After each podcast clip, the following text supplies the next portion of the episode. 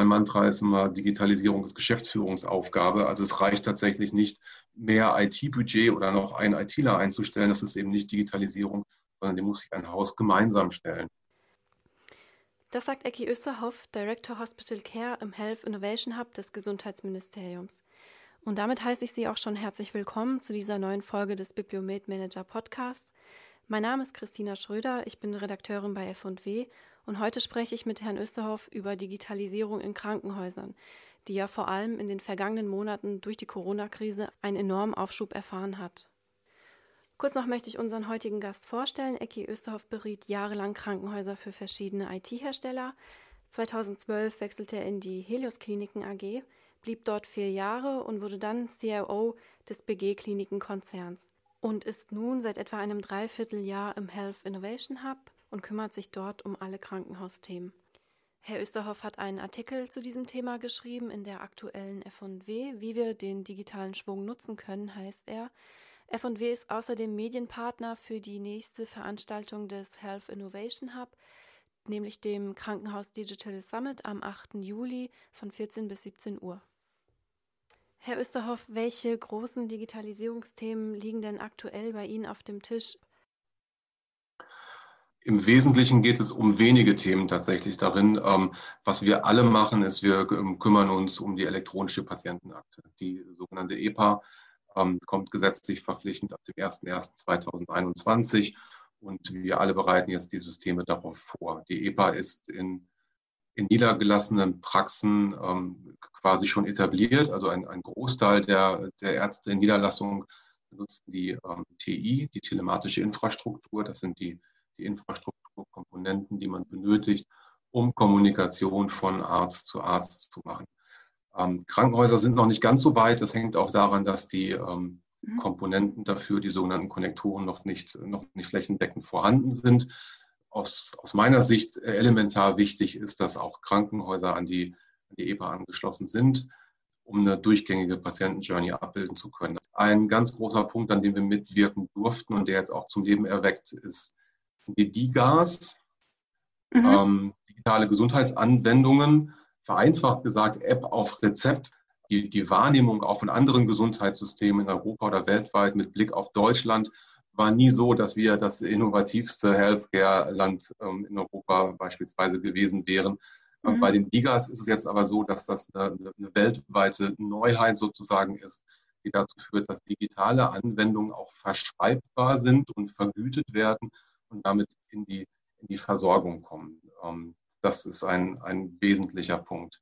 Dann gibt es noch Punkte wie ähm, die Standardisierung, also wie normalisieren wir Gesundheitsdaten, sodass man sie in der Versorgung besser benutzen kann innerhalb der verschiedenen Sektoren oder auch in der, in der Forschung. Ähm, da macht mein Kollege Dr. Heidmann eine ganze Menge. Und wenn ich jetzt mal an, an Corona zurückblicke, haben wir uns sehr engagiert, für, ähm, für Themen wie zum Beispiel der Videosprechstunde. Also das war vor Corona, waren es einige hundert Ärzte mhm. in Deutschland, die das gemacht haben. Jetzt ist es jeder zweite. Ähm, da haben wir ähm, sehr viel gearbeitet und auch beim Thema Home Monitoring, ähm, beim Notfalldatensatz von, von Betten in Krankenhäusern und, und, und. Sie haben ja jetzt Corona schon angesprochen mit der Videosprechstunde zum Beispiel, die ja jeder zweite Arzt mittlerweile benutzt. Ähm, es wird überall eigentlich berichtet, dass die Digitalisierung im Gesundheitswesen einen Auftrieb erfahren hat durch Corona und wir praktisch ähm, um einige Jahre in der Zukunft gelandet sind. Auch Sie sprechen in Ihrem Artikel, den Sie gemeinsam mit Herrn Professor Debatin für die aktuelle F&W geschrieben haben, von einem digitalen Schwung. In welchen Bereichen sehen Sie den denn und ähm, welche Chancen sehen Sie? Ja, ich möchte vielleicht nochmal zu, zurückkommen zu den Videosystemen, weil es ein schönes Beispiel ist. Das ist so, dass die, dass die GKV schon, schon vorher Systeme ähm, zertifiziert hat und Ärzte die Möglichkeit hatten, die ähm, zu benutzen. Nun war es aber so, dass teilweise die, die Anfrage der Patienten nicht so stark war, es aber auf der anderen Seite auch vielleicht Ressentiments in den Arztpraxen gab, weil es natürlich auch gegebenenfalls eine relativ unpersönliche Art der, der Versorgung sein kann. Wenn es aber schon eine Arzt-Patienten-Beziehung gibt, ist es natürlich auch eine Erweiterung des Spektrums. Und zu Corona war es auch eine große Hilfe. Wichtig ist, dass es, dass es vergütet wird sozusagen und dass es einen breiten Markt dafür gibt. Unter Corona war es quasi jetzt ein, ein sehr, sehr starker, ich sage mal positiv, Rückenwind, diese Systeme in Betrieb zu nehmen. Und so hat uns Corona auch gezeigt, was da geht in der Digitalisierung. Also innerhalb weniger Wochen haben die Systemhersteller quasi Steigerungen um Tausende von Prozent gehabt. Die Systeme waren dann auch relativ stabil. Sehr schnell hat man gesehen, dass das eben nicht nur ein Use Case, ein Anwendungsfall für niedergelassene ähm, Ärzte ist, sondern eben auch für andere ähm, Heil- und Hilfsmittelerbringer sozusagen und ganz andere Therapieformen, also für äh, Psychotherapeuten, aber auch für Sprach-, Ergo-, Heiltherapeuten etc. pp. Und da ist es wichtig, dieses System jetzt weiter zu, zu verstetigen, weiter zu professionalisieren, immer flankierend zu den ähm, ja schon geübten Therapieformen einzubringen. Sodass wir also nicht immer sagen können, wir haben entweder eine, eine 1 zu 1, also eine, eine Live-Beziehung zu Patienten oder die digitalisierte Form, sondern uns Kombinationen daraus denken, wo man das eben optional noch dazu packen kann. Mhm. Ich mache mal einen kleinen Schwenk zum, zum öffentlichen Gesundheitsdienst. Mhm. Ähm, der ist vor Corona, vielleicht darf man dazu sagen, auch ein bisschen stiefmütterlich ähm, behandelt worden. Aber wir haben ihn zum Glück in Deutschland.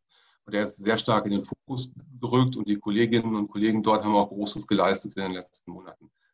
Der öffentliche Gesundheitsdienst musste jetzt im Wesentlichen sehr, sehr viel telefonieren mit den Patienten. Also wenn Sie Indexpatient sind oder Kontakt zu einem hatten, dann führen Sie ähm, ein sogenanntes Tagebuch und müssen quasi äh, täglich auch etwas zu Ihrem Gesundheitszustand sagen. Da müssen Vitalwerte durchgegeben werden.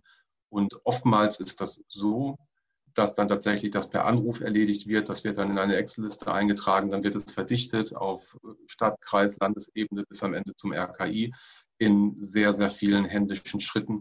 Ähm, das kann man im Jahr 2020 tatsächlich äh, anders machen.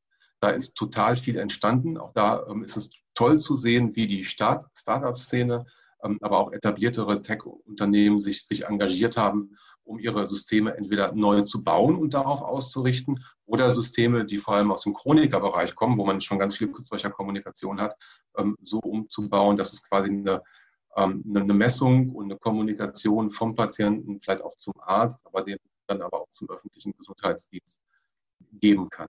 Das geht so weit, dass auch automatisierte Vitalwertmessungen möglich sind, ähm, also, ähm, die dann auch tatsächlich automatisiert übertragen werden können für Patienten, die vielleicht nicht so digital affin sind, wie man das als, als Digital Native vielleicht wäre.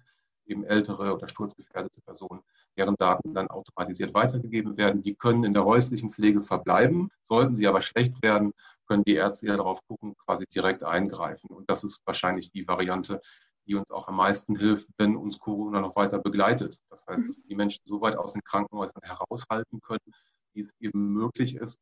Und auch da ist der Schlüssel ähm, Digitalisierung. Das sind ja schon eine Reihe von Möglichkeiten, die Sie ansprechen. Und auch am 8. Juli wollen Sie auf dem Krankenhaus Digital Summit darüber reden. Hinzu kommt ja aber auch ähm, das Konjunkturpaket der Koalition, das eine Summe von drei Milliarden Euro für die Entwicklung der Krankenhäuser vorsieht, vor allem auch für die Digitalisierung. Was erwarten Sie von der Veranstaltung? Die Veranstaltung war schon terminiert, bevor das Konjunkturpaket der Regierung kam. Mhm. Jetzt ist es aber tatsächlich dadurch nochmal aufgeladen, möchte ich sagen, ähm, dass es das erste Mal ist, dass ganz wesentliche Player in dem System quasi nach dem Konjunkturpaket zusammenkommen. Jetzt steht auch eine, eine, Summe Geld im Raum, drei Milliarden Euro, von denen ein Teil ähm, auch der Digitalisierung zugeschlagen werden sollen. Das ist jetzt das erste Mal eben, dass die Player zusammenkommen, um darüber zu reden. Aber es geht nicht um einen reinen Verteilungskampf von Geld, denn das wäre definitiv zu kurz gesprungen, sondern was wir dort machen wollen, ist ähm, zurückzugucken, was ähm, haben wir denn in Corona alles geschafft? Weil viel ging ja plötzlich in der Digitalisierung. Und einige Beispiele haben wir gerade schon mal genannt. Was haben wir gelernt? Was war gut? Was war schlecht? Schauen wir, was haben denn die IT-Hersteller gelernt? Weil auch die haben eine ganze Menge gemacht in kurzer Zeit und den Krankenhäusern angeboten.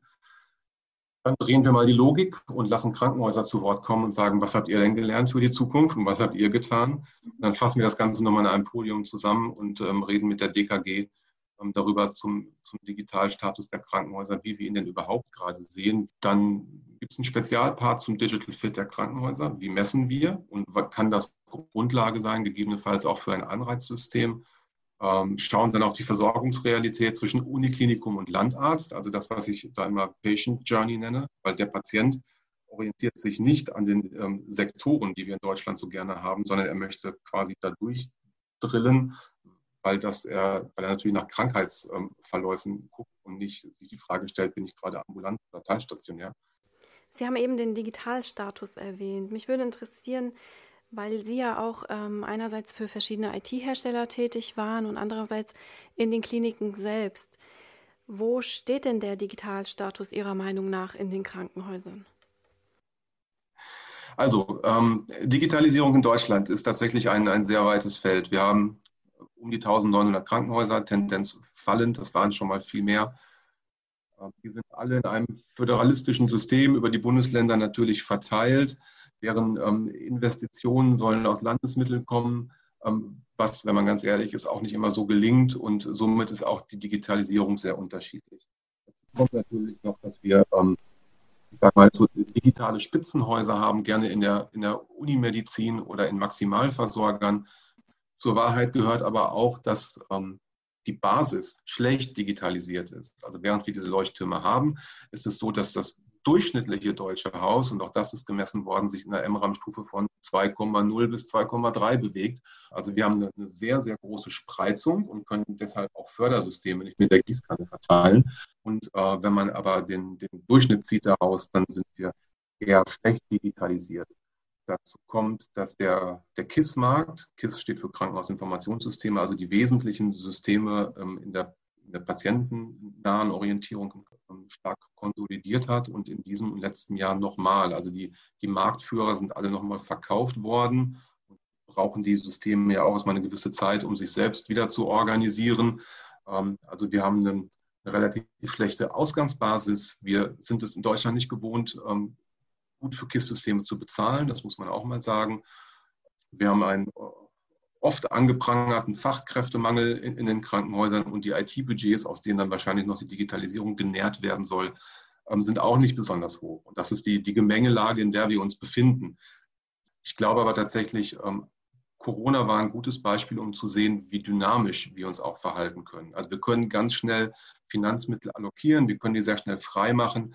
Jetzt müssen wir gucken, dass wir sie so an die Häuser bringen, dass die auch ihre Wirkmacht dort entfalten und wir sie quasi fachgerecht, sinngerecht verteilen und nachher auch messen, dass sie so eingesetzt worden sind. Und dann können wir sehr schnell einen, einen großen Hub nach vorne machen. Wir haben bei Corona gesehen, ähm, dass wir diesen schon angesprochenen Divi-Datensatz sehr schnell hinbekommen. Wir haben ähm, mit, mit Robotik in der Intensivmedizin, allen voran das Projekt ERIC von der Charité, aber auch ganz andere an der Uni Aachen, haben wir wirklich tolle Sachen gesehen, die auch weltweit State of the Art sind. Und äh, da können wir uns gut daran orientieren. Also wir müssen uns nicht schlechter machen, als wir sind. Mein Mantra ist immer, Digitalisierung ist Geschäftsführungsaufgabe. Also es reicht tatsächlich nicht, mehr IT-Budget oder noch einen ITler einzustellen. Das ist eben nicht Digitalisierung, sondern die muss sich ein Haus gemeinsam stellen. Eine KISS-Migration ist auch kein Thema von Geld. Also Klar braucht es natürlich Geld, um in ein neues KISS zu investieren. Das größere Thema ist aber, dass man die Organisation damit anderthalb Jahre beschäftigt und das für alle nochmal anstrengend ist. Und wenn man sich überlegt, was speziell die Pflege, aber auch die Ärzteschaft in den letzten Monaten geleistet hat, dann ist es, glaube ich, ganz gut, noch mal ein paar Wochen und Monate innezuhalten und durchzusacken, dann da mal nach vorne zu gucken. Also wenn, wenn wir Corona so gut überlebt haben, weil unsere Pflegekräfte und, und Ärzteschaft ähm, so improvisationsbereit und motiviert und engagiert gewesen ist, so werden wir die nächste Krise ähm, nicht mit dem gleichen System überleben, sondern brauchen da tatsächlich digitale Unterstützung. Wie könnte denn Ihrer Meinung nach eine Digitalstrategie aussehen, also eine nachhaltige Digitalstrategie, um eben auch nicht die Effekte durch die Corona-Krise verpuffen zu lassen? Was wäre da ein wichtiger Punkt? Standardisierung, Standardisierung, Standardisierung, es waren schon drei was uns allen hilft und vor allem den Patienten, weil es ähm, Behandlungsqualität erhöht, ist die Standardisierung von Daten und Prozessen. Weil eine, ähm, eine Hüft-TAP, also eine, eine, Endoprothetik, ist in Hamburg nicht anders als in, in Tübingen. Die Daten, die wir da übertragen, sollten miteinander vergleichbar sein. Das hilft, die Qualität der Daten zu erhöhen und den Aufwand zu minimieren, um diese Daten zu bewegen. Dazu hilft die EPA. Standardisierung und EPA sind gute Freunde und, und gehen Hand in Hand. Wir haben im HIH auch den Auftrag, uns ähm, europaweit und auch weltweit Systeme anzugucken, die erfolgreich agieren, um für Deutschland nicht das Rad immer wieder neu erfinden zu müssen. Länder und Kohorten, die erfolgreich sind in der Digitalisierung ihres Gesundheitswesens, haben in aller Regel ähm, eine Healthcare-Strategie, eine landesweite, die sie sich gönnen. Deutschland hat das nicht. Deutschland hat ganz viele wohlmeinende Organisationen, die sich darum kümmern, so eine ähm, Strategie zu leben. Aber es gibt keine, keine Vorgabe und auch kein Bundesministerium, das ähm, in einer föderalistischen Struktur diese Kraft hätte, eine landesweite, nationale Gesundheitsstrategie vorzugeben. Und ich glaube, es ist wert, darüber nachzudenken, so etwas zu etablieren. Vielleicht schaffen wir auch das noch, das am 8.7. zu besprechen. Ähm, das ist aber was, was wir im Health Innovation Hub ähm, wirklich für die ganze Zeit sehen, dass es gut ist, ähm, eine Strategie verfolgen zu können, um erfolgreich zu sein und diese mal zu haben. Und die, die haben wir noch nicht oder ich sage mal nur, nur in Teilbereichen. Zum Schluss möchte ich nochmal auf Ihr Mantra zurückkommen, nämlich dass Digitalisierung Geschäftsführungsaufgabe ist. Was muss die Geschäftsführung beachten in Sachen Digitalisierung? Für alles, was ich jetzt sage, werde ich wahrscheinlich in irgendeiner Form Prügel beziehen. Das ist ähm, aber manchmal so. Ähm, mit Geschäftsführungsaufgabe ähm, meine ich damit, das muss, das muss gewollt sein sozusagen. Also Sie werden nicht wegen Digitalisierung erfolgreich ein Krankenhaus führen, aber ich glaube, dass Sie, ähm, wenn Sie sich nicht um die Digitalisierung kümmern, Sie zwangsläufig äh, vielleicht dann irgendwann keine Rolle mehr spielen auf dem Krankenhausmarkt. Wenn Sie Ihre Prozesse nicht neu beleuchten und in eine digitale Welt einordnen und das auch authentisch so meinen, also wenn all das nicht passiert, dann werden Sie die ganzen Kommunikationsbeziehungen, die ein Krankenhaus hat, von denen es lebt, nicht mehr bedienen können. Ich möchte hier keine, keine, keine Drohgebärden auf, aufmalen, aber wenn wir seine Außenwelt nicht mehr sprechen kann oder nur noch unter ganz großen Aufwendungen, der wird in, von, von der Außenwelt am Ende keine Berücksichtigung mehr finden. Und wenn ich in einem sag mal, sehr gut versorgten Gebiet wie in einer deutschen Großstadt, sei es Berlin, Hamburg, die Wahl habe von acht Krankenhäusern, die ich innerhalb von sechs Minuten erreichen kann, dann ist die Frage, in welches gehe ich? Als Patient, als Mitarbeiter, als Fahrer eines Rettungswagens und auch da hat Digitalisierung einen, einen großen Wert. Das war Eki Österhoff, Director Hospital Care im Health Innovation Hub. Am 8. Juli können Sie ihn noch einmal hören, denn dann wird er durch das Programm des Krankenhaus Digital Summit führen, gemeinsam mit Professor Debatin. Ich bedanke mich bei Ihnen fürs Einschalten und Zuhören. Bis zum nächsten Mal.